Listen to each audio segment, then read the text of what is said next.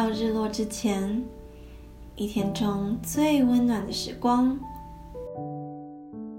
在反复的工作日常中，你是否想过，生活最原本的样貌应该是什么样的吗？你最向往的生活又是怎样的呢？最近看了一部日本电影《小森林》。讲述着一个小村庄里长大的女孩，到了城市打拼，却始终无法融入，最后独自回到那个被沼泽与森林包围的木屋，开启一段自给自足的生活。电影开始在一处下着绵绵细雨的小森林里，朦胧的雾气覆盖着半座山。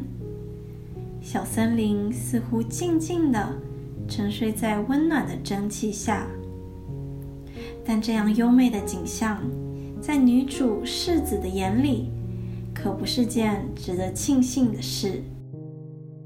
湿气充满了整个森林，又闷又热的天气使她被浸湿的衬衫粘在她的皮肤上。即使整个森林都在午睡。他依然认命的到田里工作，因为杂草是不会在大家偷闲的时候停止生长的。因为山里浓浓的湿气，晾了好一会儿的衣服还是没干，半果酱的木铲也跟着发霉了。在无奈之下，柿子顶着夏日的高温。在屋里烧起了柴火，因为带烟囱的火炉能将烧出来的水分排出屋外。热气使柿子烦躁，但对付霉菌也只有这个方法了。事到如今，柿子决定不浪费自己的汗水。高温高湿的环境利于发酵。世子便匆匆拿起了食材，开始制作起手工面包。在做完苦工后，今天的下午茶也有着落了。闻到面包刚出炉的香气，仿佛一天的辛苦都值得了。我才不会被连绵的雨天打败呢，世子淡定的说道。在田里工作的日子是无比辛苦的，但值得期待的是，冰箱里有一瓶自己提前酿好的米酒，等着他收工后去畅饮。在傍晚，他邀请了自己的学弟到家里品尝亲自酿的酒。昏暗的灯光，温柔的对谈，清甜的酒味，仿佛一切疲劳。都在彼此交换的笑容中化为泡影。这是许多果实成熟的季节，看着掉落在地上渐渐腐烂的果子，柿子为他们感到心痛。他们努力长大，到头来却覆水东流。柿子摘下一篮鲜红的果实，打算拿回家做果酱。制作过程琐碎且复杂，但妈妈说过，做菜能看出人心，多用点心吧。隔天早上，狮子满心期待的将制作好的果酱和面包拿到院子前，准备好好享受。他在松软的面包上厚厚的涂了一层颜色鲜艳的果酱。兴奋的大口咬下，几秒后，他淡淡的笑了。那果酱的滋味，仿佛像他此刻的生活，又涩又酸。但他还是笑笑的吃了下一口，因为他也尝到了那份微小却可口的甘甜。小时候的柿子。以为这个森林就是全世界，直到长大后才发现，妈妈教他做的酱料根本不是什么独门秘方，而是超市里平凡不过的商品。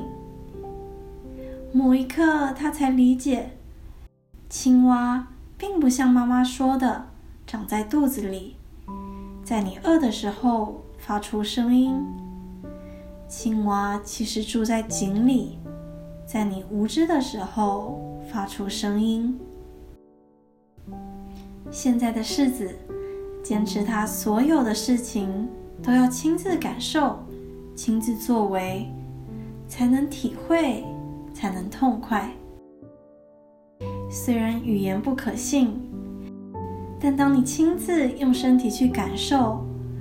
或许就会明白一切事物的样貌，还有平凡里的不平凡。在看完电影后，我来到了评论区，想看看其他人的看法。而大部分的人都在崇尚这种简单、清新又慢节奏的生活，这不禁让我想到。如今，在社群软件上，人们精心编辑的照片，分享着自己华丽的下午茶、悠闲的午后、摆设精美的野餐场景。他们想要的是真实的宁静，还是别人羡慕的眼光呢？我想，世子在小森林的生活其实并不简单。他的夏天是闷热的、沉重的、辛苦的，每天要做的工作不能被拖延，也不会被美化。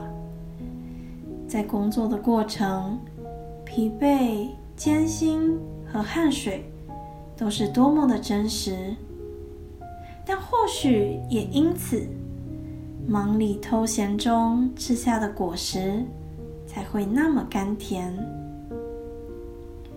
我想，我们其实不用那么用力的去制造幸福。其实我们也可以拥有像柿子一样安稳、单纯的生活。那些最值得我们收藏的瞬间，或许就在等水烧开，等公车来，等果子熟透，等天放晴，等雪融化。太阳升起之际，